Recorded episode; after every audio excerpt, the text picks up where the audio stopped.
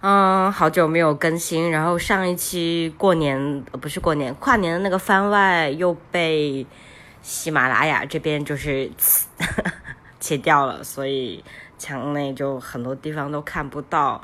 那我就觉得，那我就呃录个跨年的小小的读书总总结吧。我这个小栏目来说的话，我今年也是怎么说？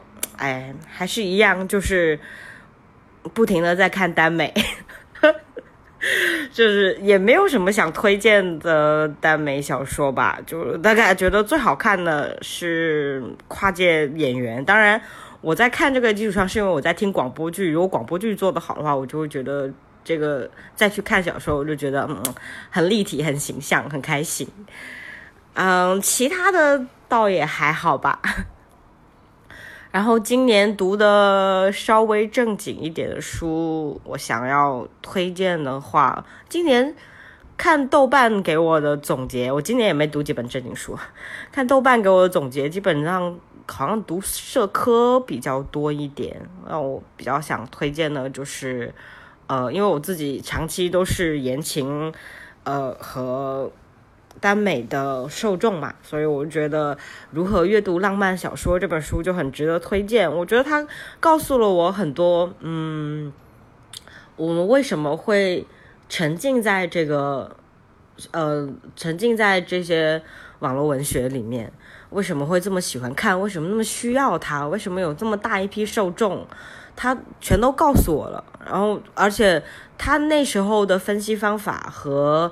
分析结果，我觉得到放到今天依然都不过时，嗯，就是重也也还是我们对于浪漫爱的神话的这个想象和推崇，从来都没有被打破过嘛。不管我们今天多少人在呐喊，我们还是依然需要浪漫爱去解决我们内心的需求，这是这是没办法的事。我 每次看到呃那种小说里。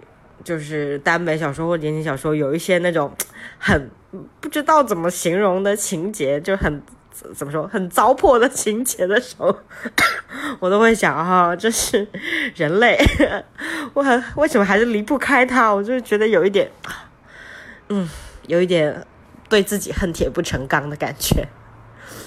第二本可能就是也是今年。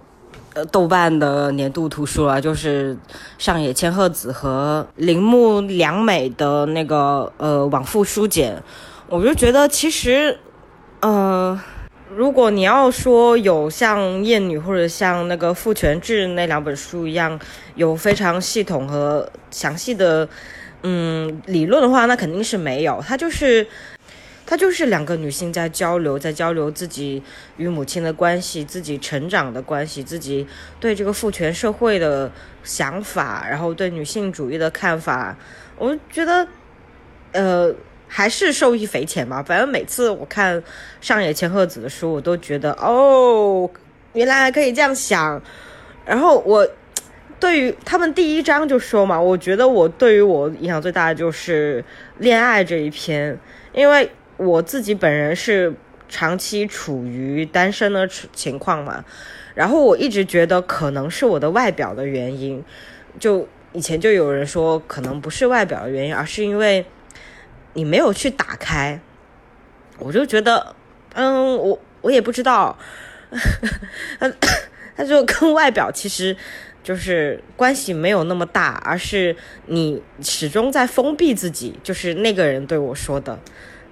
首先，我并不觉得我封闭我自己哈，然后就是，嗯，对于男人的想法，我就觉得现在的男人实在是，嗯，挑不出来，就是你你你你你要你要恋爱，必须要有对象，要有心心仪的人嘛。但是你放眼望过去，你就觉得现在的男人就挑不出来，就是，但是看了呃呃呃呃呃《始于极限》这本书。呃，性与恋爱的那一章的时候，我就觉得，嗯，我今年应该二零二三年就应该更打开自己一点。然后我真的很喜欢他说的这一段，我念一下：能使你充盈，教你认识自己是爱而非被爱，是预想而非被预想。没有性和爱，人也活得下去，但有比没有确实能更丰富人生的经历。然后我在书上就是做了一个笔记，说，嗯，我也要去追逐，我也要去爱。我有时候回头看自己的笔记，是真的觉得有点好笑。对，就是每次看上野千鹤子的书，我觉得虽然很多人都说《始于极限》有一点水吧，但对于我个人来说，还是觉得非受益匪浅，还是觉得啊，他的书很有必要一看。第三本是伊藤比吕美的《必经记》，我必须说，原来在。上野千鹤子的必经不，上野千鹤子的艳女中，其实有提过这个作家，但是我其实上没有都没有注意过。后来是读了这个必经记，然后再回去看，哦，原来他有在里面提过，我根本就没有想过要去找这他里面提到的作者的书来看。这本书我觉得实在是太精彩了，而且他这本书很小，一点点。你就一个晚上就就就能看完，然后我就觉得啊，这这才是我我当初看到《乘风破浪姐姐》这档节目，但就是被宣布要播出的时候，我觉得这才是《乘风破浪姐姐》应该给我带给我的气质，就是不管你是什么年龄，你都是非常有能量的，非常在做自己的，就是非常清楚自己要什么，也不是说清楚这个，非常在做自己的这么一个女人。她就算是五十多岁，经历更年期，经历闭经，经历，呃，经历亲人的离世，他依然是非常充满能量的，在宣，在传播一些东西，在书写一些东西。我就觉得哇，这样的五十多岁，这样的六十岁，也太好了吧！就是就像蔡依林的那句话，四十岁真的 feel damn good。我觉得他们这个就是五十岁 feel damn good，六十岁 feel damn good 的那种感觉。我觉得哇，年年龄和年龄和时间，原来可以给女人带来这么好、这么棒、这么充满能量的东西，我就觉得好喜欢。我当我当时看完的第一想法就是。这本书在写的时候，跟我妈妈是同龄人，我一定要让我妈也看。但是现在还没有正式把这绍这本书介绍给我妈，因为我妈也没有阅读习惯，我不知道她能不能看得下去。我希望吧，就是希望。过年的时候，或者是嗯什么时候，就是能把这本书带给他，我就觉得嗯太值得一读了，所有人都应该读去读这本书。就看完以后，真的是人都充满能量，我觉得哇变老好棒，真的这就是我全身心的感觉，就是变老好棒。然后下一本就是费兰特的《成年人的谎言生活》，哎，我就觉得有一些作者就是很厉害，怎么说你？他说他写的东西不是什么非常宏大的东西，就是一个小女孩的经历。他怎么能这么懂小女孩？怎么我我以前也不是没有看过女性作家的的作品，我只是觉得费兰特怎么能那么懂女的？我我不管是看那个《那不勒斯四部曲》还是《成年人的谎言生活》，我就觉得我的妈呀，就是。他怎么能就还是那句话，怎么能这么懂？而且成年人的谎言生活，就是让一边看一边让人真的就让人回想到自己十十三岁、十四岁的时候的经历，就觉得哇，他怎么还记得是记自己十三岁、十四岁的时候是这样的？怎么能这么这么这么精确的写出来？而且。他开头的那个主角的经历和我本人有一点点像啊，是因为我们家有一点点复杂，就是我也不喜欢我的小姑姑，然后而且我认为我的小姑姑是真的长得不好看，人家小女孩就很很在乎外表嘛。然后有一次我妈突然和我说，她说你我觉得你和你小姑越来越像了，我当场哭出来。啊！我的天呐，你怎么能说我和这个亲戚我很不喜欢呢？我觉得长得不好看的亲戚长得像，我真的觉得受到了冲击。因为我小时候觉得我自己是个还挺漂亮的小女孩儿。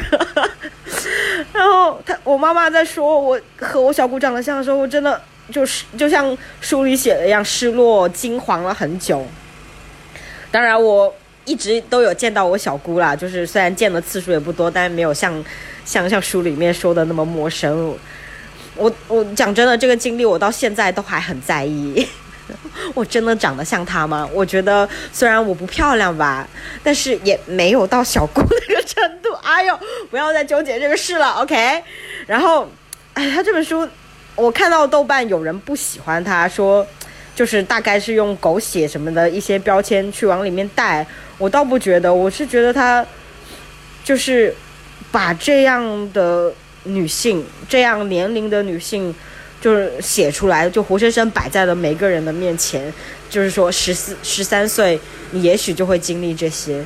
反正我是经历了这些，虽然我家也没有什么出什么，我我那在那个年纪，可能在大两岁家，也经历了我姨父他们出轨，然后唉，反正当时就是很多家庭因素都和这个书里面所展现的一样。而且甚至他也写到了小女孩对于同性的情欲，我就觉得这一这里真的把握的好准哦！我是真的觉得那小不知道小男孩是怎么样，小女孩十三十四岁的小女孩是真的，嗯，没有真的去分别性别这个事情的。我觉得当时的我也是对，不管是对男生还是女生都有一些这些，我我只是觉得我跟他在一起感受好而已，这种感觉。就嗯，觉得他太懂，太懂女的了。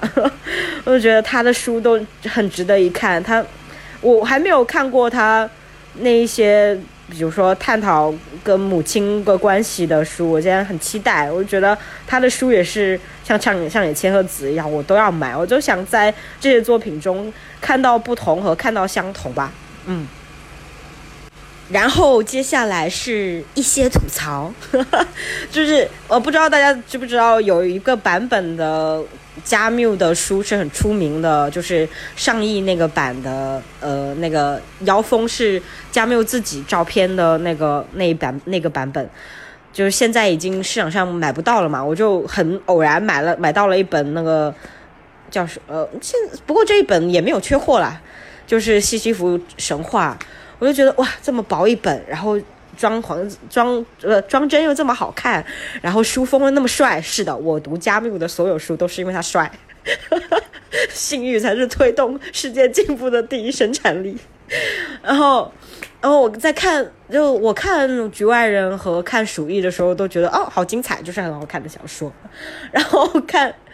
看那个叫什么《西西弗神话》的时候，我的妈，我怎么会，嗯，一个字也看不懂，就是每一个字我都都认识，但是它拼在一起，我是真的不知道他在说什么。然后，呃，就这个时候我就真的很想看一些那种权威书评啊什么之类的，但是我又不想看一整评，我总觉得一整评怪怪的，我就不不爱看这个，就嗯。就我不知道你们有没有这种困扰，就是真的看不懂或者真的看不下去。然后我今年又重启了第二性的阅读阅读计划，呃，不是今年，就是今年年末吧，到不不二二二年年末到二三年年初，我又重启了第二性的计划，因为很偶尔又看到说你读不下第二性，也许不是你的错，因为我第二性真的是从。大学读到现在都七八年了，都没有读完。我真的觉得太我我我原来以为是我的问题，我读不下社会，我读不下这种类学术的这种学术书籍吧。后来就看到说，嗯，其实是翻译的问题，翻译的很晦涩，所以我所以大家就纷纷在网上分享第二性的。台版嘛，然后我就开始看，我觉得嗯嗯嗯，台版是真的比较容易读下去了的那种感觉。然后最后一个要吐槽的就是，呃，理想国出的厄修拉·勒古恩的中篇小说集《寻获与失落》，内容是没问题的，内容还是很好看的，不管是呃他写的奇幻，还是科幻，还是一些类似于。呃，散文的小说，嗯，都就都是还是很好看，但是有什么必要把它包装的这么厚，还是精装呢？我我真的差不多三万个想不通吧？这这本书实在太厚了，我拿到的时候，我我我我都不知道要怎么才能看才才比较舒适一点，就是因为它太难看了，我太难捧着看了，然后又没有电子书，导致我真的阅读进度非常缓慢。因为我我很喜欢就是躺在床上看，或者趴在沙发上看，反正我就是不喜欢坐着看书。所以这一本对于我的阅读体验造成了非常强大的困难。非 常强大的困难是什么东西？我就希望就是你，它不是一本学术书呀。大家要坐在书桌书桌前去翻阅、去做笔记什么之类的。呃，它是一本小说。小说是什么？小说在我看来，就是当然有非常棒的小说，有非常启发的小说。它它就是应该比较轻松的，能够阅读的东西，对不对？你做成这么大一本，我真的没有办法以我最舒适、最轻松中的阅读方法 来阅读它。我真的觉得理想国你差不多一点哦。真 真的，要么快点出电子版好吗？我真的很需要电子版。OK，以上就是今年读书的年度总结，希望大家二零二三年都能开心、快乐、万事如意。以上是杰西。